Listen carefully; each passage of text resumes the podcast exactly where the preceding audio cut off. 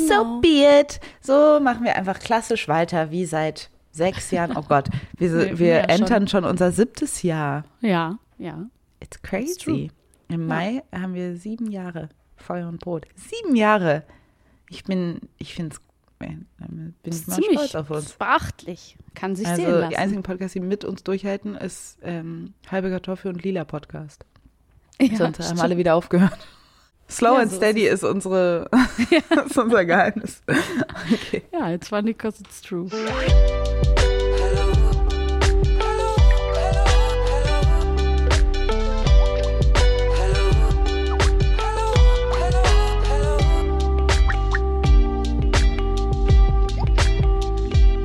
Hallo und herzlich willkommen zu einer neuen Folge Feuer und Brot. Ich glaube, das ist Folge 83.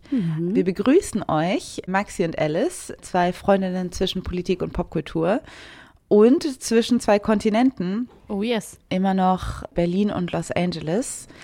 Wir beide haben uns zusammengefunden, um eine neue Folge aufzunehmen und ich begrüße dich, Maxi. Sorry, man Hi. merkt, dass ich noch nicht so lange wach bin. Nö, finde ich nicht. Ich finde nur, ich finde immer, aber ich sage das ja auch gerne. Wir haben uns zu, hier zusammengefunden. Da denke ich immer an so einen Gottesdienst. Ja. Das ja auch immer am Anfang sagen.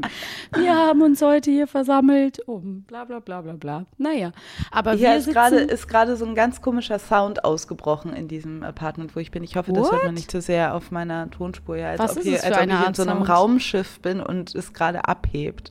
Ich weiß nicht, was das ist, aber ich hoffe es. Ich hoffe. ich höre es halt Ja. gar nicht, aber ich habe dich auch nicht so mega laut gemacht, damit es nicht rückkoppelt. Genau, aber ich hoffe, das hört man nicht so sehr auf der Aufnahme. Wenn, dann tut's mir leid. Es ist, Dann können wir nichts machen. Es ist auf jeden Fall machen. wahrscheinlich die vorerst letzte cross-kontinentale Folge, weil du bald wieder zurückkommst. Zum Zeitpunkt, wenn diese Folge erscheint, bist du auch endlich wieder in Berlin. Oh, nicht, yes. dass ich dir nicht gönnen würde, noch länger im schönen Los Angeles oder auch sonst wo herumzuscharwenzeln und zu reisen. Aber ich freue mich natürlich auch, wenn wir endlich wieder in derselben Stadt sind. So ist es. Ich freue mich ehrlich gesagt auch wieder auf Berlin. Also Los Angeles ist natürlich, hat sehr viele schöne Seiten, vor allen Dingen das Wetter. Aber das wird ja jetzt auch stetig besser in Berlin. Aber es war natürlich ein absoluter Luxus. Oh, und gerade sehe ich Kolibris vor meinem Fenster fliegen. Das sind halt alles so kleine schöne Sachen in Los Angeles. Aber es waren jetzt drei Monate. Ich bin auch bereit, wieder zurückzukommen. Also man vermisst ja dann auch irgendwann mal die Routinen und die Leute und einfach die Stadt, in der man lebt. Und deshalb bin ich auch jetzt ready to go. Ja, ja, ja, ja, verstehe. Und fällt dir der Abschied schwer vom Thomas Mann Haus? Also aus dem Thomas Mann Haus bin ich schon ausgezogen. Ich habe bereits alles gepackt und bin jetzt noch bei meinem Freund. Noch drei Tage und dann geht es rüber, wieder zurück nach Deutschland. Es ist halt, ich bin nicht gut mit Abschieden, weil ich das dann nie realisiere, dass ich dann auch nicht wieder zurückkomme. Ich denke immer so, ja, ja, wir sehen uns dann bald. Und in diesem Modus verabschiede ich mich immer, egal ob es dann tatsächlich stimmt oder nicht. Ist aber vielleicht eine ganz gesunde Art, das zu machen. Ja, genau. Ich glaube, ich weiß auch nicht, weil ich dann auch dann nicht weiß, ja, ja. Es war ein Was soll ich noch Abschied. sagen, Was soll ich sagen? Was soll, Was soll ich sagen? doch sagen? Entweder man sieht sich oder man sieht sich Ich nicht gehe mehr. immer von einem Wiedersehen aus. Ja. Das finde ich irgendwie eine bessere Art, sich zu verabschieden und nicht zu denken, so ich werde nie wiederkommen. Ich bin sogar von einem Wiedersehen jetzt mit äh, Los Angeles ausgegangen, irgendwie nach Ja. meinem Besuch. Es war irgendwie Ja, so eben. schön und sogar ich habe gedacht, ja, ich bin ja jetzt nicht das letzte Mal da gewesen. Ich habe Hm. gestern lustigerweise auch eine Nachricht auf Instagram bekommen, wo jemand äh, gefragt hat, bist du wieder da und Hm. ähm, hast du alles gut überstanden? Und ich bin so, ich habe zwei Wochen Urlaub gemacht. Hm. Ich bin schon lange wieder da. Aber ich glaube, dadurch, dass ich auch äh, wirklich ein paar Bilder gepostet habe, kommt es dann Leuten länger und mehr vor. Und dann Ja. speichern die das so ab, wie man ist noch unterwegs. Dabei ist es natürlich bei mir schon wieder, fühlt sich jetzt schon so lange her vor, obwohl es nur ein paar Wochen sind. Aber Ja. ist natürlich total cool, dass wir, also falls ihr sie noch nicht gehört habt, Alice und ich haben auch gemeinsam eine Folge aufgenommen im Thomas Mann Haus, die letzte Folge über Nepotism und Nepo-Babies. Kam, glaube ich, ganz gut an. Ich fand es auch echt ein, ein cooles Thema und ist irgendwie schön, dass man da so, also in doppeltem Sinne ein Andenken hat Ja. dass man irgendwie das, das festgehalten hat gemeinsam. Ist natürlich auch was total Besonderes. Und ich bin auch sehr, sehr froh, dass ich diese Reise noch gemacht habe. Bei allem, was daran irgendwie anstrengend war oder herausfordernd, ist natürlich ja. jetzt irgendwie etwas, wovon ich total zehre. Ich habe es dir ja schon erzählt, aber ähm, ich habe mich echt sogar hingesetzt und mit so einer Foto-App das alles ganz schnell in so ein Album gepackt und mir das äh, drucken lassen, weil ich dachte, ey, das ist sowas da da wird man von zehren, wenn es jetzt in die Voll. Babypause geht. Ich will immer so sagen, ja, wenn man dann nicht mehr so viel erlebt, was natürlich Quatsch ist, man erlebt ja total viel. Man erlebt extrem krasse, neue Gefühle, Erfahrungen und so weiter. Also es ist natürlich ein ganz, es, es tut sich, wird sich ein neues Universum auftun mhm. sozusagen. Ja. Aber ähm, ich finde es so interessant, dass sorry. Aber nee, dass man nicht. einfach so, dass so ein neuer Mensch in uns, also vor allen Dingen in dein Leben, aber ja auch in mein Leben, in unser Leben kommt und dass ich mich so freue, ihn kennenzulernen, aber dass, dass so, dieser Mensch ist halt noch in deinem Bauch. ich freue mich auch, ihn kennenzulernen. Ja, ich bin auch richtig gespannt, wer das so ist. Er ist jetzt immer bei mir. Es ist einfach so, es ist verrückt. It's, it's crazy. Und natürlich ist es auch so, das kann ich nicht leugnen, dass es im Kopf einfach wahnsinnig viel Raum einnimmt. Gar nicht jetzt auf eine schlimme Art und Weise, aber man macht sich natürlich unheimlich viele Gedanken. Ich bin ja auch jemand, der einfach gerne so es klingt jetzt so getrieben, das meine ich aber gar nicht, der so gern so Szenarien immer wieder durchspielt, weil das gibt mhm. mir so eine Ruhe, stärkt mich auch irgendwie, ne, dass ich so mir mhm. überlege, wie könnte es sein, wie möchte ich das machen und so mich da so schon mal so rein begebe in die Situation gedanklich. Mhm. Ja. Ich habe das Gefühl, das wirkt so meiner eigenen Überforderung immer so ein bisschen entgegen.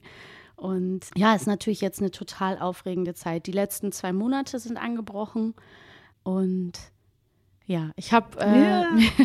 ein bisschen Angst gehabt vorher, bevor wir das Thema festgelegt haben, dachte ich so, oh, schaffe ich das? Und ich dachte so, jetzt ist so die Zeit, wo du mich so ein bisschen ans mm. Händchen nehmen musst und mich so ein bisschen durch die, durch die Folgen tragen musst. Hey, so das dachte, vielleicht schaffe ich das gar nicht. Das verstehe ich aber auch. Ja, aber ich und das bin ich, ähm, jetzt ja. guter Dinge. Also ich finde, wir haben ein, ein schönes Thema ausgesucht, was spannend ist, was interessant ist was Spaß macht und wo ich auch. Vor allen Dingen hast du das vorgeschlagen. Das war dein, das war deine Idee. Und zuerst hast du mir das geschickt und dann dachte ich so, hä, ja, ich weiß nicht, also so ist es nicht in drei Sätzen abgehandelt. Mhm. Und ja, ja. dann hast du mir aber Artikel geschickt und dann habe ich noch so ein bisschen recherchiert und da steckt eine Menge drin. Mhm. Das Thema ist nämlich das Verschwinden von Farben und der immer größer werdende Grayish-Trend. Also alles ist grau, weiß, schwarz oder beige. Es ist alles farblos und monochrom und die Farben scheinen immer mehr aus der Welt zu verschwinden. It's gray, but not too gray. It's beige, but doesn't feel overly creamy man denkt zuerst, ja, ist das. Ist das so? Was, wo Erstens ist das so, zweitens so, was hat das mit der Gesellschaft zu tun? Aber eine mhm. ganze Menge. Wir wollen gerne über diese Ästhetik sprechen, über die Wurzeln und die Bedeutung dieser Ästhetik, was das eben alles mit Klassismus und auch Rassismus zu tun hat, aber auch was das mit unserer Psyche macht, was das über die Gesellschaft aussagt und vor allen Dingen, warum das alles so oft an Kindern abgehandelt wird oder Kinderschlaf- und Spielzimmern. Ja, ja. weil vielleicht, du hast das super eingeleitet gerade schon, vielleicht ist nämlich manchen von euch das Thema jetzt in den letzten Wochen auch schon mal so ein bisschen über den Weg gelaufen, auch wenn es jetzt noch nicht klingelt. Es gab jetzt ein paar Artikel, unter anderem im Spiegel, es gab, glaube ich, auch einen Zeit-Online-Artikel, aber ich habe es jetzt auch schon in so anderen Medien wie InStyle oder ähm, Einrichtungsmedien vernommen, wo so ein bisschen diese These aufgemacht wurde, Kinderzimmer sind jetzt alle beige und grau oder grayish Mhm. Und was macht das? Das ist schlecht für die Kinder. These, schlecht für die Kinder oder beziehungsweise die Frage, ist es schlecht für Kinder? Was macht es mit Kindern, wenn sie sozusagen in so muted Farben groß werden ohne Farbe und was hat das für Auswirkungen?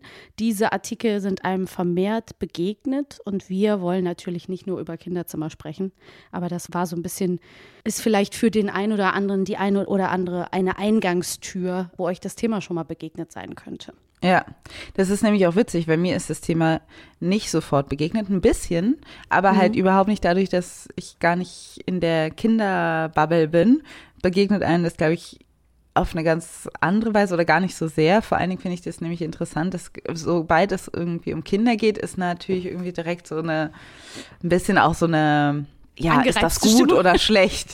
genau, wie darf, was, was, was ja, kann man ja. jetzt machen? Also da ist dann immer so ein bisschen mehr Stress hinter und mehr Druck. Ja. Aber fangen wir mal mit der generellen These an. Mhm. Also Leute sagen, Farben verschwinden aus der Welt. Das liegt jetzt natürlich nicht daran, dass irgendwie Gras ausbleicht oder mhm. es weniger mhm. Blumen gibt, obwohl es auch weniger Blumen gibt. Auch das Und hat Gras vielleicht was damit zu tun.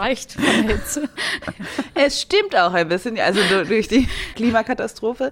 Mhm. Aber das ist nicht gemeint. Was gemeint ist, sind menschengemachte Objekte, und das betrifft Sachen auf der Straße, also es betrifft Fassaden, es betrifft Autos, es betrifft Werbung, Plakate, Logos, Geschäfte. Es betrifft aber auch die Inneneinrichtung, also wie sehen unsere Möbel aus, mm, unser Geschirr, unser Küchenutensil ja. und unsere Badezimmer, unsere Handtücher, all diese kleinen Details. Und vor allen Dingen, es kulminiert dann auch eben in den Kinderzimmern. Noch nicht mal die Kinderzimmer sind sicher vor, der, vor dem Verschwinden von Farben. Und alles wird anscheinend immer grauer und Leute entscheiden sich immer weniger für Farben dieser minimalistische Trend im Einrichten, den zum Beispiel auch Kim Kardashian hat, so ein berühmtes, sehr cremefarbenes Haus, ja. wo alles monochrom ist und alles ist irgendwie gefühlt wie aus einer Form gegossen und man sieht keine Bilder an der Wand oder irgendwas, was keine Farbflecken. Ja. Und dieser Trend, den es auch schon eine ganze Weile gibt, also erinnere mich, weiß nicht, hat das angefangen, dass Leute ihr ganzes Zimmer irgendwie weiß einrichten und nur weiße Möbel mhm. haben zum Beispiel. Also dieser Trend, der ist irgendwie nicht mehr wegzukriegen und breitet sich immer weiter aus. Ja, und das fing, ich finde es ähm, genau, es ist genau auf den Punkt. Jetzt kulminiert es vielleicht in so einem cremefarbenen, eierschalfarbenen Haus, was wir in dem Einrichtungsvideo von Architectural Digest oder Vogue von Kim Kardashian sehen oder auch das davor, wo sie mit Kanye noch in dem Video zu sehen war, da hat man das auch schon absehen können. Aber eben auch die ganze Farbwelt der Kardashian, wo man eben sieht, dass das schon vor einigen Jahren so seinen Lauf genommen hat. Everything in my house is really minimal. I find that there's so much chaos out in the world that when I come home, I want it to be just really quiet and I want everything to feel calming. Diese ganzen Skims Colors, die sie anbietet, mhm. sind natürlich Skin Tones, aber davor lag auch immer schon so eine Farbwelt, die eben sehr, sehr beige, sehr muted, sehr neutral war. Mhm. Und das hat sich auf jeden Fall in so ein paar Jahren angedeutet und die sind eben sehr stilprägend, sehr trendgebend. Kann mich erinnern an eine Folge Drinnies, wo, glaube ich, Julia Becker mhm. so das angesprochen hat und gesagt hat, wo kommt denn dieses ganze Beige her? Mhm. Und irgendwann sie so gesagt hat, ja, das ist ja klar, von den Kardashians. Ach so, ja, stimmt, mhm. okay. Ja, sind eben eine, eine Trendrichtung, wo man das irgendwie mhm. sehr schön sehen kann. Und Voll. Julia Becker hat eben auch mal auf Instagram gepostet, so bin ich auf diesen Account gestoßen, diesen ganz bekannten großen Instagram-Account Official Sad Beige, wo eine Comedienne, glaube ich, die hat es so quasi so zu so Memes gemacht, wie, wie Sad Beige Children in die Welt schauen, beige und grau angezogene Kinder und hat das mit so einer Werner Herzog Parodie verbunden.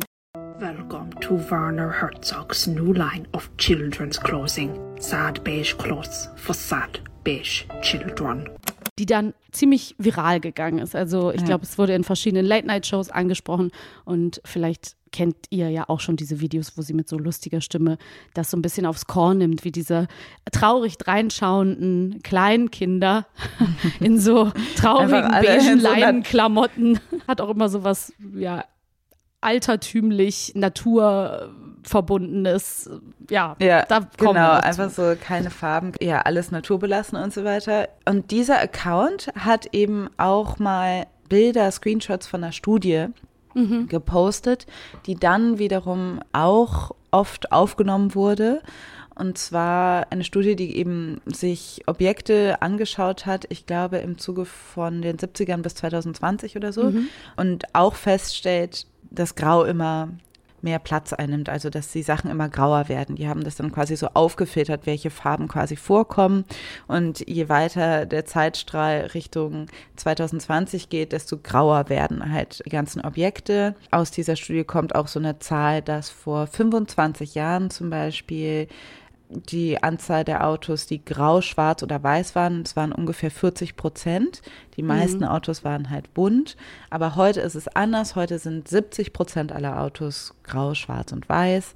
Man kann das auch sehen, unterschiedliche Logos. Zum Beispiel das McDonalds-Logo war früher sehr viel quietschiger in Rot und Gelb und auch die Gebäude sahen sehr viel bunter aus. Und heute, wenn man zum Beispiel in McDonalds in der Stadt sieht, dann ist das alles sehr viel schicker und grauer und so weiter. Auf TikTok gab es auch so ein TikTok, was sich die Modelabel-Logos angeguckt hat. Mhm. Also alle großen Modelabels, Gucci, Balenciaga und keine Ahnung was, und gesehen hat, dass die auch alle zunehmend schwarz, weiß, grau werden. Mhm. Und diese Logos eben auch von Farbe absehen oder von irgendeiner markanten Farbe. Und das ist alles mega interessant.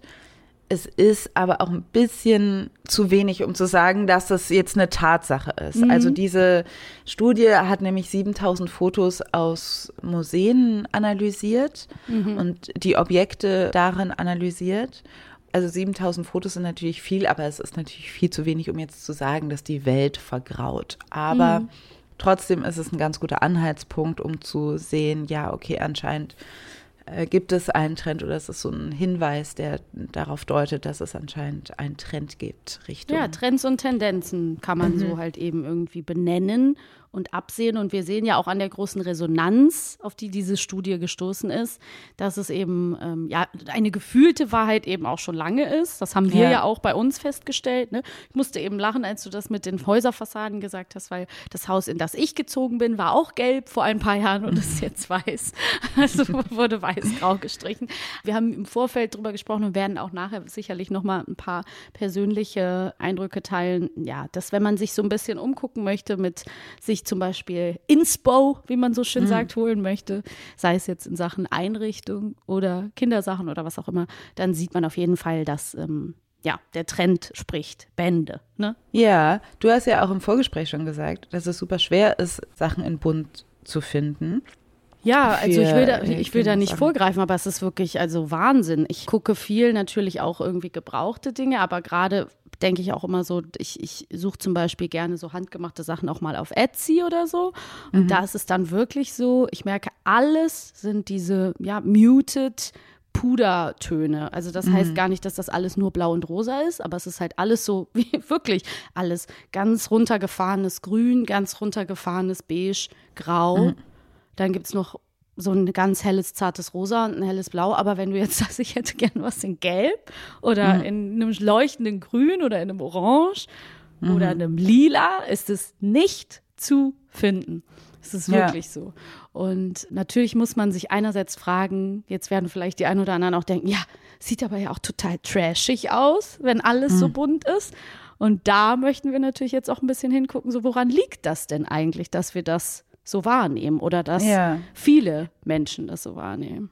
Ja. ja, voll. Da gibt es nämlich auch noch eine kleine Geschichte dazu. Aber es ist ja auch so, also wenn wir jetzt erstmal bei der gefühlten Wahrheit bleiben, mhm. ist es ja tatsächlich so, dass diese Pastelltöne, diese gedämpften Töne oder die Farblosigkeit was Schickes vermitteln. Mhm. Da steckt irgendwie so ein gewisser Luxus, ein gewisses Prädikat hinter, was wir damit verbinden. Also sowas kalt eingerichtetes wird in westlichen Kulturen mit Luxus verbunden. Na, zum Beispiel Kim Kardashian sagt ja ganz klar in diesem Video, was wir eben schon angesprochen haben, ja, ich mag die Calmness. Ne? Also, dass ja. man sagt, so, ich, es ist auch irgendwie, viele Leute würden wahrscheinlich jetzt sagen, es ist gar nicht kalt, es ist vor allen Dingen beruhigend, es hat mhm. was Zurückhaltendes und damit natürlich auch wieder, ja, spielt es so diese, mit, es geht so Hand in Hand mit dieser Minimalismusbewegung auch. Ne? Und Minimalismus. Absolut ist ja auch, werden wir, ne, werden wir auch ein bisschen drauf kommen, gleich muss man sich auch wieder leisten können, aber es ist so diese Idee von, man hat wenig Sachen und das, was man hat, ist ganz geordnet, ruhig, in, in passenden Farben und wirkt sich eben dann vielleicht auch positiv auf Geist und Seele und das Wohlbefinden aus. Und Voll. Aber da steckt eben eine gewisse Idee von Absolut. Bescheidenheit und von zurück. Alles ist so stripped back, alles ist so reduziert und das ist irgendwie gut und das ist Von hoher erhaben Qualität auch, ja. Und das ist hohe Qualität und vor allen Dingen, also man nennt den Look ja auch clean. Also es hat Mhm. auch was mit Hygiene, spielt da irgendwie auch mit rein. Farblosigkeit ist irgendwie sauber. Ja. Und Naturbelassenheit, was glaube ich einfach eben gerade bei Kindern oder diesen Kindertrend auch ein bisschen erklärt, weil man Farben eben auch so mit Chemie verbindet und deshalb Ja. denkt irgendwie, man will jetzt nicht, dass die Kinder mit irgendwelchen Chemiesachen in Kontakt kommen und deshalb sind, glaube ich, knallige Farben auch vielleicht rückläufig. Und es hat halt auch was von Basic, also so, das sind so die Essentials, bla bla bla, also so wie das immer vermittelt wird, nicht nur in der Inneneinrichtung, sondern auch die Klamotten sind ja auch betroffen, also dass man irgendwie sagt, okay, hab einfach viele graue, weiße, schwarze Sachen und dann kannst du immer was dazu packen. Stichwort Und Capsule Wardrobe hatten wir ja auch Capsule schon Wardrobe, bla, bla, Ja. genau. Und das hat sich auch irgendwie ein bisschen auf die Inneneinrichtung ausgewirkt. Und ich glaube halt, dass das auch ein bisschen eine Reaktion auf ein immer schneller wechselndes Trendkarussell, Ja. weil man dann halt denkt, okay, weiß ich nicht, ob Gelb morgen noch die Trendfarbe ist, aber weiß, schwarz, grau, das bleibt halt quasi da und deshalb Zeitlos. kann ich mich darauf beruhen, dass man dadurch vielleicht ein bisschen flexibel bleibt, obwohl natürlich dann jetzt wiederum diese Basics quasi überhand genommen haben und die Kontrolle übernommen haben. Jetzt hat man nur noch Basics und keine anderen Sachen mehr, keine farbigen Sachen mehr. Und ich glaube, das hat halt auch so ein bisschen was damit zu tun. Ja, und wenn man in der Farbpsychologie so ein bisschen die Epochen anguckt, dann haben eben auch Epochen immer ihre Farbtrends. Und das spricht eben natürlich vielleicht jetzt gerade auch für eine sehr bewegte Krisenzeit. Ne? Also man kann sagen, draußen ist so viel los, die Leute sind überstimuliert, überreizt. Es gibt einen großen Bedarf an, ich will mich entschleunigen, ich will die Reize minimieren. Das heißt, ich sehne mich eben wenigstens in meinem Zuhause nach einem beruhigenden Umfeld, was mich runterfährt, wo man aber eben natürlich auch wieder fragen kann, ist eben Grau überhaupt beruhigend oder wie du gesagt hast, ist clean gleich kalt oder kann es eben auch was runterziehendes, was deprimierendes, das ist das Wort, was Ja. ich suche, haben. Und da gucken wir halt so ein bisschen nachher nochmal drauf, was Farben eigentlich so mit der Stimmung machen. Aber ich glaube, es ist auch ganz gut, sich so zu überlegen, ja, in was für einer Zeit man lebt und warum das vielleicht so ganz gut zu vielen Bedürfnissen passt. Ja, voll. Also ich glaube auch, dass das definitiv was damit zu tun hat, ja, dass zu viel passiert oder dass alles zu schnell geht. Mir sagt dieser Trend irgendwie so, dass da eine gewisse Unsicherheit, ein Ja. gewisses Bedürfnis nach ja, Stabilität oder nach, ja, wo Sachen einfach neutral sind. Weil das ist ja auch sowas, ohne Farbe ist quasi neutral. Ist so ein bisschen das Äquivalent zum Anzug. Es gilt als schick, man kann nichts falsch machen. Also es ist irgendwie schick und Standard gleichzeitig und vermittelt einen gewissen Luxus und eine gewisse eben Cleanness. Und das ist ja auch ein Gedanke, weil der Anzug natürlich auch ein westliches Kleidungsstück ist. Und diese Denke, dass quasi je höher man geht, dass Luxus ab einem gewissen Punkt eben nicht mehr Individualität bedeutet, sondern alles ist irgendwie gleich und alle sehen irgendwie gleich aus, ist halt auch eine sehr westliche Betrachtungsweise. Und nur noch als kleine, bevor wir weitergehen, als kleine ähm, Ergänzung, es ist eben auch nichts Neues mehr. Ne? Also die Zeit, wo Leute früher Schwarz-Weiß-Fernsehen geguckt haben und geil auf Farbe waren, sag ich jetzt mal, ne? Man, die Ja. sind natürlich auch nicht mehr da. Also eine, eine farbenfrohe Welt ist für uns nichts Neues mehr. Wir werden überall Ja. erschlagen. Das heißt, man könnte eben auch sagen, dass in einer Welt, wo wir ja Überkonsum kritisieren und so weiter, dass wir auch zu viel Farbe kritisieren könnten. Ne, sozusagen. definitiv. Und sagen, ja, das brauchen wir nicht. Und ich denke, vielen hat es jetzt auch schon so ein bisschen in den Ohren geklingelt, weil natürlich auch diese Idee von, wenn etwas aus Holz ist, dann ist es gleich naturbelassen, dann ist es immer besser, die natürlich auch irgendwie so in den Köpfen der Leute resoniert. Aber Auf jeden ja. Fall. Es ist ja auch so, diese ganze Ästhetik, die kommt ja von Schlichtheit und von einer weiß-grau-beigen Welt, wo alles ruhig und schön ist. Diese Ästhetik ist, sage ich mal, verwurzelt in unterschiedlichen Epochen der Zeit. Die hast du ja auch schon angesprochen. Und gerade in der westlichen Betrachtungsweise, finde ich, ist diese Farblosigkeit in zwei Epochen zu finden. Zum einen wird sie verbunden mit der Antike und dem Mhm. äh, Römischen Reich, also eben diese weißen Marmorstatuen überall und die grauen Säulen und so weiter. Und dann aber auch, was vielleicht ein bisschen offensichtlicher ist, ist die Kolonialzeit, weil vor allen Dingen die Möbel, die wir heute kaufen können, immer noch mit Kolonialstil angeworben werden. Also es wird gar nicht ein großer Hehl draus gemacht, dass dieser beige, naturbelassene, alles aus Bast und so weiter und Holz, dass das auch ganz gerne kolonial genannt wird. Und was mir eben einfällt mit Kolonialzeit, ist eben auch diese Anzüge, die die Kolonialherren vor allen Dingen anhatten und dann auch irgendwie so einen Kontrast geboten haben. Also so, das ist die westliche Welt, die ist weiß, die ist beige, die hat keine Farben, zu der kolonisierten Welt, die halt bunt war, wie zum Beispiel genau Länder wie Indien, unterschiedliche afrikanische Länder, China oder äh, südamerikanische Länder, die waren dann bunt und dann kamen eben die Kolonisatoren, die alle weiße Anzüge trugen und sich das alles mal angeschaut haben. Und dann irgendwie, finde ich, ist da schon so ein Unterschied, mit welchen Kulturen, mit welchen Menschen Farbe verbunden wird Ja, und total. mit welchen keine Farbe verbunden wird. Mhm. Aber die Kolonialzeit hat nicht, es kommt alles mit ihrer History Lesson, aber die Ja, aber nein, Kolonialzeit, bitte, bitte, bitte. Das ist ja das Wichtige. auch da floss schon ganz viel mit ein, was auch schon vorher etabliert worden ist. Also diese Idee von die westlichen zivilisierten, in Anführungsstrichen erhabenen Kulturen, also das ist alles irgendwie aus dem Blick der, der ImperialistInnen gesagt, die haben eben keine Farben und das wurde tatsächlich auch so etabliert oder so auch tatsächlich aufgeschrieben, unter anderem von einem Deutschen, wer hätte das gedacht, der wird auch oft Begründer des Klassizismus benannt, der heißt Johann Joachim Winkelmann. Der hat im 18. Jahrhundert gelebt, Zeit der Aufklärung, ich glaube, da kommt der, da kommt der her. Der hat sich vor allen Dingen eben auch für die Antike und für die Statuen da interessiert.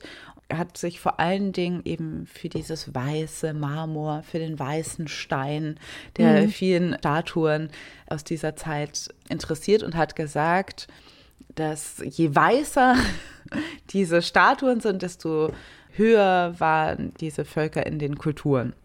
Das heißt, die höchsten waren quasi Antike, die Griechen und das Römische Reich. Und man konnte das quasi auch sehen an ihrem Nichtverwenden von Farben. Und die Sache ist aber, dass das einfach falsch ist. Ja. Also Johann Joachim Winkelmann hat zum Beispiel auch sowas gesagt, je weißer der Körper, desto schöner der Körper. Aber die Sache ist halt, was er damals entweder ignoriert hat oder auch teilweise noch nicht wusste, ist, dass im antiken Griechenland und im Römischen Reich viel darauf hindeutet, dass diese Statuen, die wir heute eben präsentiert bekommen als weiße Ästhetik, dass sie damals sehr bunt waren. Also dass das Römische Reich und das antike Griechenland eben gar nicht grayish waren, sondern eigentlich ziemlich bunt. Die wurden damals angemalt, diese Statuen. Aber diese, die Farbe hat natürlich über die Hunderten und Tausenden von Jahren ist natürlich abgegangen und das, was übrig geblieben ist, ist dieser Stein. The idea that the ancients disdained bright color is the most common misconception about Western aesthetics in the history of Western art. It is, he said, a lie we all hold dear. Ich finde es aber voll interessant, weil wenn man sich Bilder anguckt, im Internet kann man sich das anschauen, dann fühlt es sich für mich auch so an, als ob das irgendwie ein bisschen trashig aussieht auf einmal, wenn Ja, ja, diese Statuen angemalt sind. Wenn man sieht, die hatten eigentlich eben bunte Kleidung an oder die hatten irgendwie Haarfarben und auch Hautfarben. Auch das ist nämlich zum Beispiel, was darunter fällt, dass Leute auch durch diese weißen Statuen das Römische Reich und das antike Griechenland als weiß imaginiert haben. Ja. Also, dass die Leute auch alle weiß waren, aber dass diese Farbpigmente, die man jetzt mittlerweile sehr gut analysieren kann, die machen da so ein bisschen Strich durch die Rechnung. Also damals hat man Leute noch nicht in Hautfarben unterteilt und hierarchisiert, deshalb würde es auch keinen Sinn ergeben, dass diese Menschen sich damals als weiß gesehen haben. Aber es Äh, ist sozusagen eine, eine ähm, Whitewash, Es ein ist ein Whitewashing, was literally ein- stattgefunden hat. ein äh, Whitewashing, Für die genau. alten Römer und die alten Griechen. Genau, es ist ein Whitewashing, was aber auch noch dazu geführt hat, dass Leute irgendwie gedacht haben, in dieser Zeit war alles weiß und grau und beige, liegt auch an der Renaissance. Also es gab ja schon mal ein Revival, wo Leute sich eben auch schon auf das antike Griechenland und so weiter berufen haben und gesagt haben, da war alles so schön und dann diese Ästhetik wieder für sich entdeckt haben. Und dann Statuen nach diesen Modellen auch wieder gemeißelt haben und die sind dann aber farblos geblieben. Also wir haben halt quasi auch, und das verwechseln wir auch oft, ne, also das zum Beispiel das, was Michelangelo und Raphael und so weiter gemacht haben, das ist sehr viel 100 Jahre nach römischen Reich und antiken Griechenland, aber die Ästhetik ist die gleiche und die, der Look ist das gleiche und deshalb verwechseln wir auch, sage ich manchmal, glaube ich, im Allgemeinen. Und dann denken wir immer so, ja, das war früher und das war alles so irgendwie gleich. Und es gibt zum Beispiel auch Bilder, es gibt dieses Bild von Raphael. Auf jeden Fall hat er da auch diese Philosophen gemalt, also Platon, Aristoteles und so weiter, die hängen da alle ab. Und dann sind da auch so weiße Säulen im Hintergrund. Und es ist so ein weißer Raum sozusagen aus Marmor, weil man halt damals die, also wie gesagt, man hat halt damals diese äh, Sachen gefunden, die Statuen und so weiter, die waren alle schon abgenutzt, deshalb ist niemand darauf gekommen, dass die auch mal angemalt waren. So, Also ich kann jedem gerade nur empfehlen, auch mal vielleicht zu googeln, weil es gibt zum Beispiel, wenn man Gods in Color googelt, findet man direkt eine Ausstellung, wo man zum Beispiel sieht, wie Skulpturen nochmal koloriert wurden. Und was du eben vorhin angesprochen hast, diesen Artikel, den wir ja auch benutzt haben in der Vorbereitung, den The Myth of Whiteness in Classical Sculpture, da wird ja darauf verwiesen, dass es keine farblose Zeit war, dass es ja immer mehr Leute gibt, die sich dem annehmen und sagen, wir rekolorieren und zeigen mal, wie es ausgesehen haben könnte. Und Ja. das ist auf jeden Fall sehr überraschend. Also da, das macht Voll. Spaß, sich das mal anzugucken. Und es ist einfach so interessant, dass da aber durch diese Missinterpretation und teilweise auch absichtliche Umdeutung das etabliert worden ist, dass Farblosigkeit eben etwas mit hoher Kultur und Zivilisation und so weiter zu tun hat, was Ja. aber eigentlich eben falsch ist. Das heißt, dieser ganze Mythos oder dieses ganze, was wir verbinden mit Grayish, basiert einfach auf einer falschen Tatsache. Und man sieht es zum Beispiel auch in den USA, in DC sind diese ganzen, zum Beispiel der Supreme Court oder aber auch diese Statuen. Es gibt so einen Walk, wo man so Statuen abgehen kann. Und die sind auch alle nicht angemalt und sind alle nicht bunt. Und das soll eben auch so eine Renaissance oder antike Inspo sein oder das irgendwie nachbilden. Und das, wie gesagt, finde ich das einfach so interessant zu sehen. Ja, das ist aber alles gar nicht so gewesen. Ich Ja. finde es zum Beispiel auch in diesem New Yorker Artikel, finde ich nämlich auch zum Beispiel spannend, dass Goethe auch zitiert wird, natürlich ins Englische übersetzt, weil es ein englischer Artikel ist, aber der hat anscheinend sowas gesagt wie Savage Nations, also sage ich mal unzivilisierte Nationen, nicht gebildete Leute, uneducated people and children favorisieren Farben, aber die zivilisierten Leute, die setzen sich von Farben ab und vermeiden lebendige Farben. Also auch Goethe hat irgendwie gesagt, das hat etwas mit, äh, hat was damit zu tun. Also Farben gleich Trash, hat er im Endeffekt Farben, gesagt. Farben Und sind Trash, hat er quasi gesagt, genau. Farben sind Und Trash. eigentlich, eigentlich ist es doch auch immer noch so. Also das, was du gerade vorgelesen hast, das ist doch jetzt, also es ist überspitzt, immer noch so. Also Ja. dass Leute das denken. Es ist doch so. Es ist so. Es ist so, wa- womit, mit wem verbinden wir Farben? Farben signalisiert Kindlichkeit, also dass Kinder Farben mögen, aber Erwachsene sind halt eben ohne Farben. Es ist immer noch eben diese klassistische Komponente und dass man halt Farben immer noch mit dem globalen Süden vor allen Dingen verbindet. Genau, so ein eurozentristischer Blick auf alles, was Genau. irgendwie mit, in Anführungsstrichen, irgendwie orientalisch anmutenden Mustern oder so weiter irgendwie in diese Richtung geht, wird ja dann sofort immer in eine Schublade gesteckt und ist dann Auf jeden sozusagen, Fall. zählt dann weniger.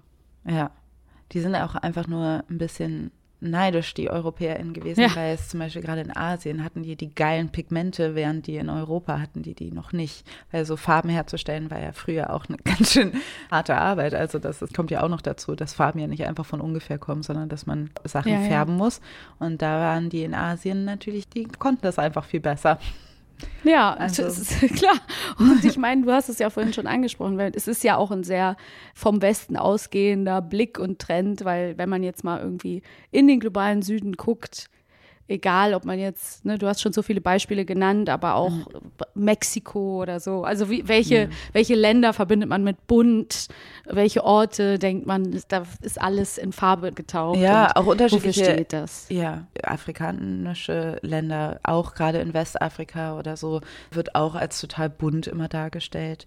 Und gab es nicht auch mal dann eine Zeit, wo dann Farbe quasi hier auch, also bunte Kleidung dann auch Reichtum bedeutet hat zum Beispiel? Ja, also Smaragdgrün oder so war irgendwie voll die Luxusfarbe, Rubinrot. Das waren halt teilweise, also klar, Farben. Lila, stand Und auch so ein gewisses, gewisses Blau und so weiter, mhm. weil Blau auch super schwer war herzustellen. Also all diese Sachen eben. Es gab natürlich auch eine Zeit, mhm wo Farbe eben was ganz hm, Royales, Luxuriöses hatte, weil sich eben Leute früher keine Farben leisten konnten. Ja. Heute ist es ein bisschen umgekehrt. Ich finde, wenn man so in so einen weißen Raum oder einen beigen Eierschalenraum kommt, dann soll das einen gewissen Luxus, eine gewisse Class vermitteln.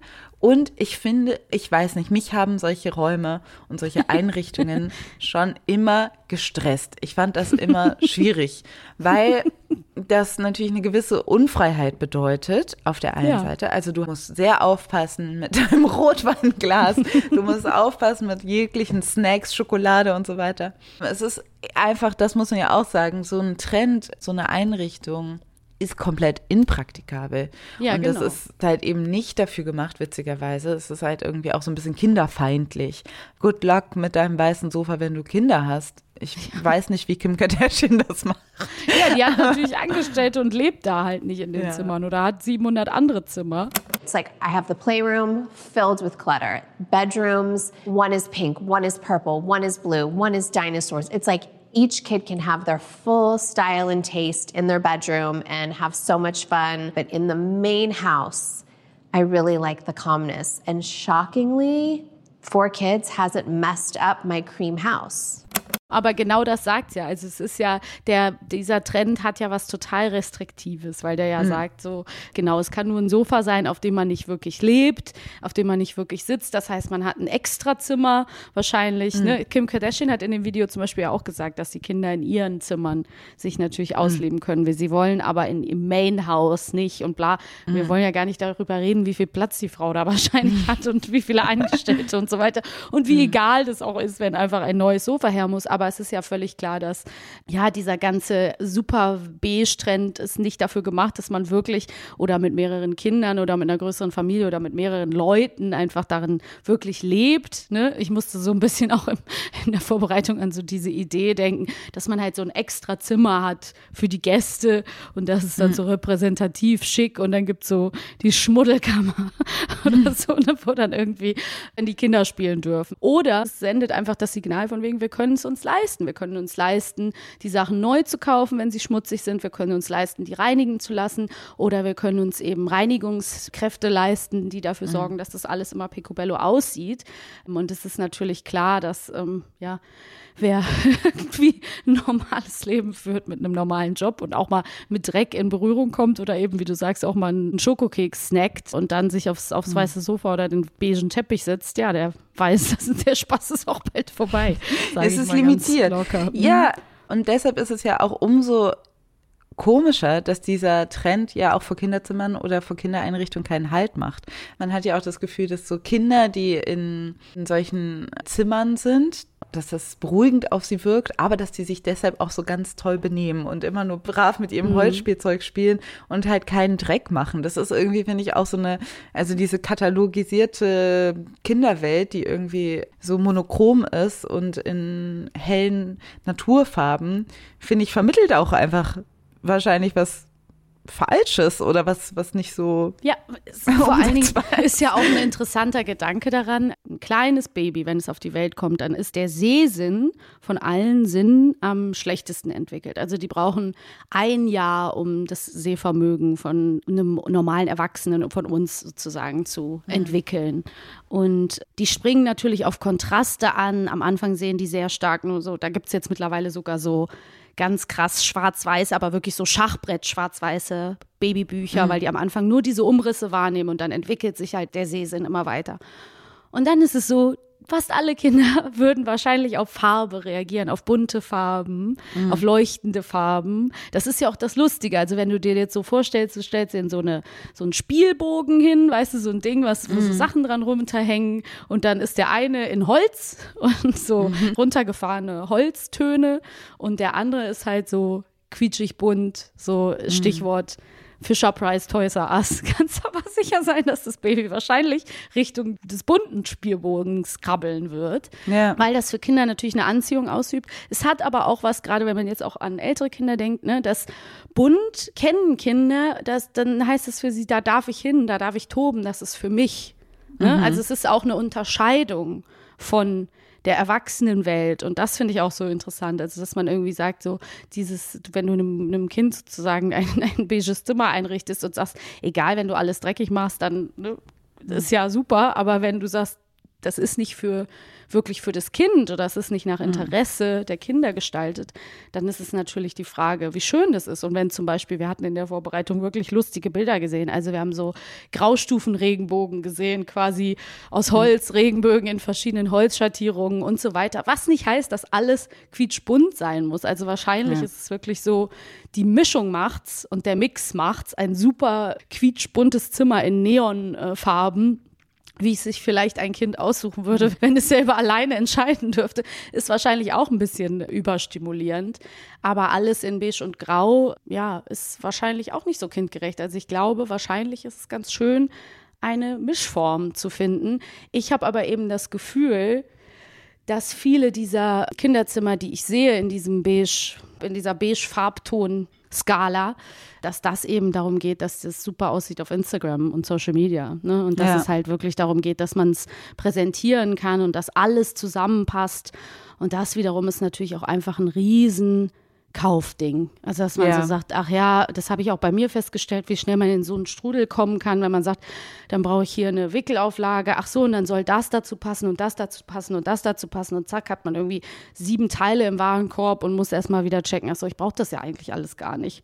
Ich kann ja auch einfach Handtücher nehmen, die ich schon habe. Das Ja. kann ja auch einfach ein Kissen nehmen, was ich schon habe. Es braucht ja kein Ja. extra beiges Kissen. Also, weißt du, so, da, da kommt man dann auch schnell wieder in so einen Modus, aus Begehrlichkeiten, die dargestellt werden. Und ich kenne auch so einen so Wohnungsneid, jetzt nicht auf die, auf die beigen Wohnungen, aber dass ich so denke, ach, alles muss irgendwie so perfekt und schön sein, sein. und keiner hat Krempel, außer man selber. Mhm. Und ich glaube, das ist auf jeden Fall das auch so ein bisschen, das weckt halt so ein, auch, auch ein Neid bei Leuten, weil die denken, auch bei denen ist es so schön Ja, aufgeräumt sind- und ordentlich. Da haben wir ja auch schon mal drüber gesprochen. Ich weiß gar nicht mehr, wo das jetzt war.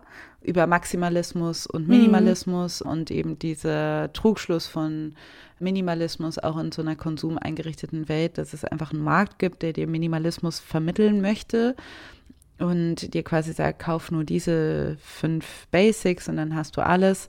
Aber das irgendwie nicht so richtig hinkommt, weil die natürlich auch unter der Logik operieren, dass sie möglichst viel verkaufen wollen. Das heißt, wir kaufen dann doch immer mehr. Und ich finde auch dieses Denken, dass quasi bunt gleich Maximalismus, gleich viel Konsum und weiß, grau, beige ist wenig Konsum und ist minimalistisch und bescheiden. Das erzählen wir uns selber, aber es geht eigentlich überhaupt nicht auf. Wichtige These. Ja, ist total wichtig. Also da nur auch mal ein Punkt. Ja, ich wollte dich nicht unterbrechen, nur das finde ich total wichtig, dass man nicht sagt, nur weil etwas äh, gr- grayish ist, hat man wenig Sachen. Und wenn jemand bunte Sachen hat, hat er alles tausendmal.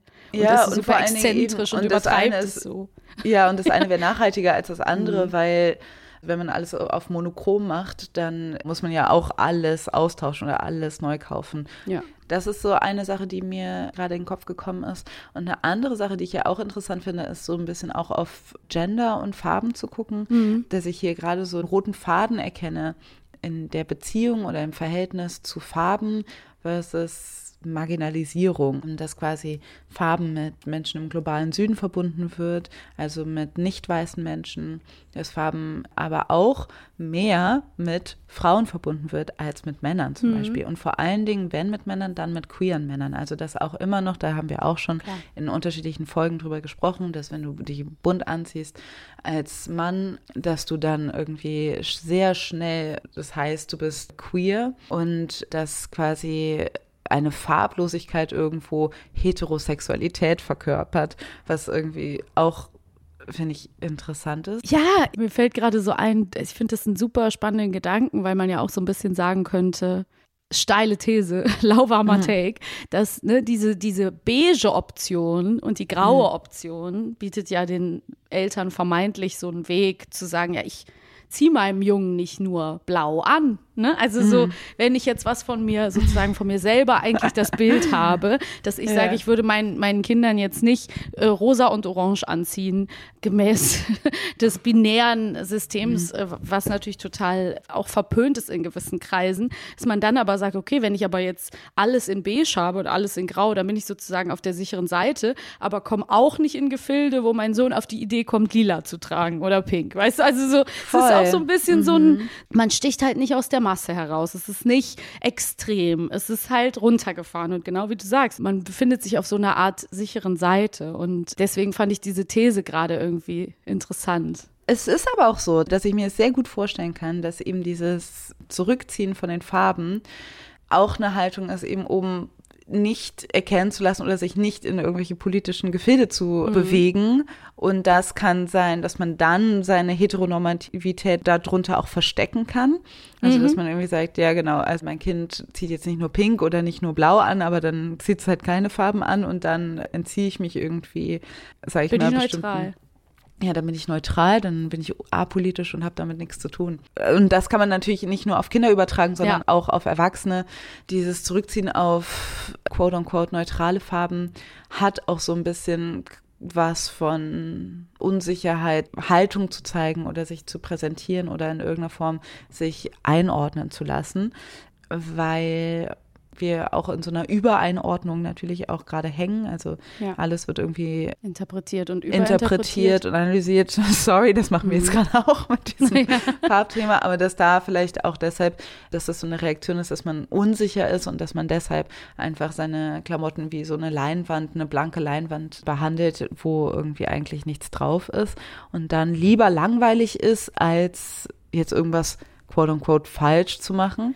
Ja, wir haben ähm, in der ähm. Vorbereitung ja auch kurz über die äh, Berghain-Schlange geredet. Und da ist es halt ja. eben nicht weiß, sondern da ist es eben die schwarze Uniform. Aber es ist doch irgendwie interessant, dass gerade in einer Stadt wie Berlin, und das ist jetzt nur ein Bild, ne, in der Berghain-Schlange wird ja immer, da wird gescherzt, dass alle gleich aussehen und Hauptsache man ist schwarz gekleidet. Aber ich würde mal behaupten, man sieht wahrscheinlich auch mal ein paar weiße T-Shirts und ein mhm. paar beige Kappen und so. Also man ist so diese, dieser Widerspruch von so einer ganz krassen Uniformität und doch gleichzeitig einer Stadt, die sich den Individualismus so auf die Fahnen schreibt. Und dann ist auch wieder die Frage, eigentlich wirklich eine gute Frage, die du eben ja auch schon so in den Raum gestellt hast, so, wer trägt denn Farbe? Wer ist denn ja. der bunte Teil der Gesellschaft, in Anführungsstrichen, mhm. ne, in ganz, ja. ganz dicken Anführungsstrichen. Und wer sticht aus der Masse hervor, versteckt vielleicht nicht seine eigene Heteronormativität in diesem Farbenbrei, mhm.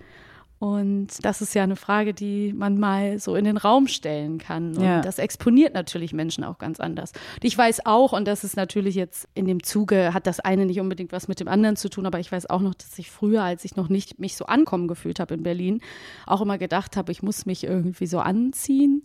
Und bunt ja. ist uncool. Also, dass ich so gedacht habe, wirklich so, mhm. äh, bunt, Farben sind uncool. Und ja. äh, ganz lange so mir gewünscht habe, ich wäre so jemand, der keine Farben mag und dass ich auch echt erst so in den letzten Jahren, dadurch, dass ich das mehr sehe und mein natürlich ganz andere Bilder irgendwie man überall sich zusammensuchen kann und sich andere Vorbilder suchen kann, dass ich gemerkt habe, ja, ich bin das einfach nicht, ich liebe Farbe.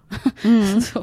Ja, aber ich muss auch sagen, dass ich zu Farben, also Farben tragen, aber auch Farben einrichten. Ich habe da so ein ambivalentes Verhältnis. Mhm. Also ich würde auch sagen, die Zeit, wo ich nur, ich habe eine Zeit lang wirklich fast nur schwarz getragen. Ja.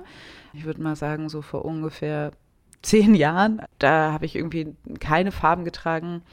Und das ist jetzt auch vorbei. Also es ist jetzt nicht so, als ob ich jetzt auch immer nur schwarz trage, aber ich trage, würde ich jetzt sagen, jetzt nicht oft super bunte Sachen. Ab und zu mal, mhm. aber ich trage oft grau, schwarz, weiß. Und es liegt auch ein bisschen daran, dass es so einfach ist, dass ich nicht drüber nachdenken muss. Genau, dass man dann lieber keine Reaktion kriegt auf die auf die Farbe, dass es keine Aufmerksamkeit auf sich zieht ja. oder so. Also es gibt schon immer noch Momente, selbst mit meinen 33 Jahren, wo ich vielleicht was sehr Buntes anhabe und dann unsicher bin, weil mhm. es so bunt ist. Und mhm. das würde mir mit was Schwarzem oder was Weißem oder was Grauen, Beigen halt eben nicht passieren. Mhm. Also von daher würde ich sagen, wäre es jetzt gelogen. Ich würde jetzt auch nicht sagen, das stresst mich total oder ich bin da jetzt, also ich würde sagen, dass je älter ich werde, desto mehr ist es mir auch ein bisschen egal, aber es ist trotzdem auch immer noch nicht weg. Also ich bin, wenn unsicher, gehe ich auf jeden Fall auch Richtung Farblosigkeit. Ja. Ja, verstehe ja. ich. Es ist ja auch so interessant, ne? als Frau in der Öffentlichkeit, dann, mhm. ne, wie werde ich wahrgenommen, du in gewissen Räumen, ne, mhm. ist ja auch dann einfach, das, dem kann man sich ja einfach nicht entziehen, dass in das Outfit gewisse Dinge rein interpretiert und reingelesen werden und dass man mhm. natürlich mit weniger Farbe, weniger Muster, auch weniger Angriffsfläche und Interpretationsspielraum bietet und gleichzeitig aber eben auch weniger Aufmerksamkeit dahin lenkt. Ne? Also du bist ja auch ja. ein Mensch, du möchtest ja nicht über dein Outfit wahrgenommen werden im Idealfall. Ja. Also das ist dir ja auch wichtig und dann ist natürlich auch vielleicht ganz logisch, dass man dann irgendwie sagt, ähm, ich, ich wähle den schwarzen Blazer und ein relativ plaines Oberteil, weil dann lenkt es nicht von meinem, dem, was ich zu sagen habe, ab. Aber ja, es genau. ist ja auch eine, das hast du ja im Vorgespräch schon auch angesprochen, es gibt ja auch eine Ambivalenz, ne? Weil dir ja doch auch immer gesagt wurde, du kannst alle Farben tragen. Und ja. du, ne? Also das jetzt kannst du ja auch noch halt mal kurz ansprechen, dazu. weil das ist ja auch so ein bisschen vielleicht eine, eine Gegenbewegung, die sich in dir dann auch so ein bisschen aufgebaut hat. Ja, vielleicht liegt da auch so ein bisschen so ein Widerstand, weil ich weiß auch auf jeden Fall, dass das wurde mir schon immer gesagt, dass mir ja alle Farben stehen und dass das ja so toll aussieht, als gegen meine, auf meiner Haut. Und es ist ja auch, ich will ja auch gar nicht sagen, dass es nicht stimmt. Ich habe auch das Gefühl, mir stehen viele Farben. Aber die Frage ist ja auch immer so, dieses, wem steht irgendwelche Farben, mhm. wird auch gerne ein bisschen überinter, also überbewertet. Diese ganzen Typen, Herbst, vorteilhaft, Winter, ja. bla bla bla, vorteilhaft. Trag einfach, was du willst. Aber mir wurde halt dadurch, ich eine ja, schwarze Frau in Deutschland bin, wurde mir nämlich oft dann voller Neid gesagt, dass ich doch alle Farben tragen könnte und dass mir das immer empfohlen wurde, besonders bunte Sachen anzuziehen. Und das fand ich irgendwie dann auch, dann hat mich das auch schon wieder genervt. und dann dachte ich so, ich kann, muss ich aber nicht. Ja, ist auch so. Ich, ich muss das auch nicht. Mache ich nicht. Mach ich nicht. Und jetzt? Ja, weil das war ja auch so ein bisschen, ne, hast du ja auch gesagt. Das ist ja auch in deinem Buch vorgekommen, dass du gesagt hast, manche Sachen hast du dann einfach nicht gemacht, weil Leute gesagt haben, die rechnen damit, dass du das schon machst. Und dann hast ja. du gesagt, nee, ich gehe nicht, ich gehe nicht in die Basketball AG. Ich gehe nicht, eben. So, das, genau. Ja, es ist so dieselbe Kategorie. Und so, ähm, ja. Ich muss auch gerade so ein bisschen lachen, weil ich meine mich auch an eine Anekdote von deiner Mama erinnern zu können, wo mhm, sie irgendwann mal, und ich glaube, dass das äh, 100 Pro, das hat sie mal erzählt, dass sie irgendwo geschminkt wurde und dann auch immer so Visagisten und Maskenbildnerinnen dann so sagen, Die immer oh, bei ja. dir kann ich richtig in die Farbtöpfe greifen und dann so alles draufklatschen und am Ende sieht man so komplett ver verhunzt Voll. aus und die ja, Leute ja, halt genau. halt überhaupt nicht drauf und wollen halt gefühlt mal einmal irgendwie alles an Farbe, was an dunklen Farben, die sie noch noch nie verwendet haben. Ja, oder auch so an grellen Farben. Ja, Stimmt. und das ist vor allen Dingen, ne, meine Mutter ist eben in den 70er, 80ern, hat die einfach oft auf der Bühne gestanden und da war es alles noch schlimmer, sozusagen. Ja. Aber weil da die Leute noch ein bisschen auch generell mehr Farben getragen haben. Also man könnte jetzt hier natürlich, es gäbe jetzt noch so viele Thesen, die wir aufstellen könnten, was die Relation von Farbe und, und Gesellschaft ist. Also dass man auch sagen kann, wenn die Wirtschaft gut läuft, sind alle bunter und wenn mm. es nicht so ist, dann wird alles wieder grau. We don't know. Du hast ja zum Beispiel eine Farbe eigentlich zu deinem, bisschen auch fast so. zu deinem Markenzeichen oder zu deinem Wiedererkennungswert gemacht. Also ich glaube, viele Leute, die dir auf Instagram folgen, verbinden die Farbe grün mit dir. Du trägst ja gar nicht nur grün, aber du trägst viel grün. Jetzt gerade trage ich auch wieder einen Pullover, der hm. zumindest grünes Muster drauf hat. Ich hm. habe sehr viel grün, aber ich habe auch sehr viel Farbe und ich bin total froh, dass es in den letzten Jahren, dass ich da mich so, so blöd das klingt, mich so selber da gefunden habe in diesem Bunt sein dürfen. Das war mhm. vorher irgendwie habe ich mir so, wollte ich sowas anderes sein. Und jetzt habe ich das einmal akzeptiert, dass ich es halt voll gerne bunt mag. Und dass mhm. ich so, ich habe so eine knallpinke Jacke und wenn ich die anhab, dann lächeln einen wirklich die Leute auf der Straße an. Oder ja. wenn man halt, das ist ja wie wenn man einen bunten Schirm hat, man geht in den Regen raus, hat man einen, geht man mit einer anderen Stimmung, als wenn man einen grauen Schirm hat. Also ich behaupte ja. mal, Farbe kann auch wirklich die Laune heben. Und ich habe jetzt zum Beispiel meine schwarze Winterjacke nach vier Jahren weggebracht und gespendet, weil ich gesagt habe, ich kann sie nicht mehr sehen und habe mir eine lila eine Jacke, mhm. so fliederfarbene Jacke gekauft, weil ich dachte so, ich brauche noch irgendwie mal Farbe. Also es ist wirklich so, dass es bei mir auch was, das hebt meine Laune. Es hat einfach eine positive Auswirkung auf mich. Und das mit dem Grün, ja, ist, ich habe mir das damals irgendwie überlegt. Ich habe so ein bisschen überlegt, wie ich mein Instagram gestalten will und dann habe ich irgendwie dieses grüne Herz und habe gedacht, ich muss irgendwie signalisieren, wenn ich persönlich was schreibe, weil man teilt ja oft was mhm. und dann weiß man nicht, hat das jetzt derjenige, der es gepostet hat, geschrieben oder ist es jetzt ein mhm. Zutext von einem selber, ein Kommentar mhm. nochmal? Und mhm. dann habe ich das eben angefangen, dass ich immer dieses Grün nutze und das hat ganz gut funktioniert. Und jetzt schreiben mir halt echt manchmal Leute, hier guck mal, ich musste, habe die Schuhe gesehen, da musste ich an dich denken und schicken mir so grüne Glitzerboots oder mhm. irgendwie so. Jetzt gerade war die Premiere von Shader Kurz neuem Buch, ne? Und das Buch ist ja so lila grün. Mhm. Und dann haben ja auch Hass äh, Fatima und sie, genau, Hass, das Buch. Und äh, muss ich mir auch noch besorgen. Und dann haben äh, Fatima und Shader auch immer bei den zwei Veranstaltungen ihre Outfits so koordiniert. Und ich muss mhm. einfach sagen, dass mir das Freude macht. Ne? Also ich liebe es einfach. Ich finde sowas total cool. Und ich und glaube, da gibt es so, auch wieder ja. so einen Gegentrend. Also wenn man ja. sich zum Beispiel das anguckt oder Barbie-Core, also das ist auch sowas, mal gucken, mhm. im Juni kommt der Barbie-Film raus. Und es gab jetzt auch irgendwie auf den Laufstegen eben wurde alles super äh, magenta, pink, mhm. super pink, war jetzt wieder Trendfarbe. Also vielleicht bewegen wir uns auch ja, es gibt keinen einen Trend mehr. Das kann man halt nicht mehr sagen. Ich glaube, der Grace-Trend bleibt bestehen und hat eine besondere Nachhaltigkeit dadurch, dass er eben diese Vorteile hat, dass man eben keine Haltung bezieht, dass man mhm. nicht in Gefahr läuft, dass das irgendwie irgendwann mal alt oder ja aus der Zeit gefallen scheint. Aber es gibt natürlich auch ein großes Bedürfnis wieder, was ich wieder mehr sehe, dass Leute sich Richtung Farbe bewegen und Leute irgendwie ja. wieder sagen, ich möchte bunte Klamotten anhaben. Aber das ist mehr, glaube ich, eine Sache von Klamotten als von Inneneinrichtungen oder von Autos oder von Fassaden. Mhm. Habe ich auch den Eindruck. Und diese Aber grauen ja. Fassaden nerven mich auch, dass alle ja. neuen Häuser so grau und dann diese, immer diese grauen Klötze, die einfach überall hingestellt werden, mhm. die alle gleich aussehen. Ja. Es ist, ist nicht so schön. Ist Was ist denn so deine schön? Lieblingsfarbe, Alice? Nochmal kurz zum Abschluss. Meine Lieblingsfarbe. Also ich glaube, ich würde schon sagen, dass ich auch, da, das finde ich nämlich auch so interessant, weil Grün war auch schon, wir kennen uns ja schon sehr, sehr lange und Grün war ja schon immer einer deiner Lieblingsfarben. Mhm. Und ich würde auch immer noch mich auf eine Farbe rufen, die ich auch schon als Kind als Lieblingsfarbe bezeichnet habe und das ist Orange. Mhm. Ich mag Orange total gerne, aber so Orange, Gelb, Rot und so ein knalliges Blau. Ja. Trage ich gerne. Also wenn ich Farben trage, dann sind es eher so diese, dann geht es in diese Richtung. Mhm. Und das war auch schon immer so. also, ja. ja, das stimmt. Und, Was äh, sind eure Lieblingsfarben? Schreibt sie in die Kommentare. Sagt. ja, warum? Ich finde es schön. über Farben unterhalten. Ja, Nein, ich fand, das ist ein total interessantes Thema gewesen, auch wenn vielleicht zuerst der erste Eindruck ist so, hey, what? Und vor allen Dingen ist es eben auch, ja, irgendwie, ich finde es halt total schön, wenn man manchmal so Sachen aufgreift, wo man denkt, ach, was steckt dahinter? Und dann findet man doch ein paar Dinge, die irgendwie interessant sind, dazu zu sagen. Und ähm, dafür stehen wir ja auch mit Feuer und Brot. I like it. I like genau. it a lot. Und macht auf jeden Fall das, was euch gefällt. Das ist, glaube ich, das Allerwichtigste. Also traut euch, wenn ihr, wenn ihr Farben mögt, traut, traut euch auch, weiß ich nicht, streicht euer Zimmer oder eure Wohnung, wie ihr wollt und kauft eure Autos in welchen Farben auch immer. Ich weiß nicht. Ich will aber. Es ist. Ja. Also, das ist.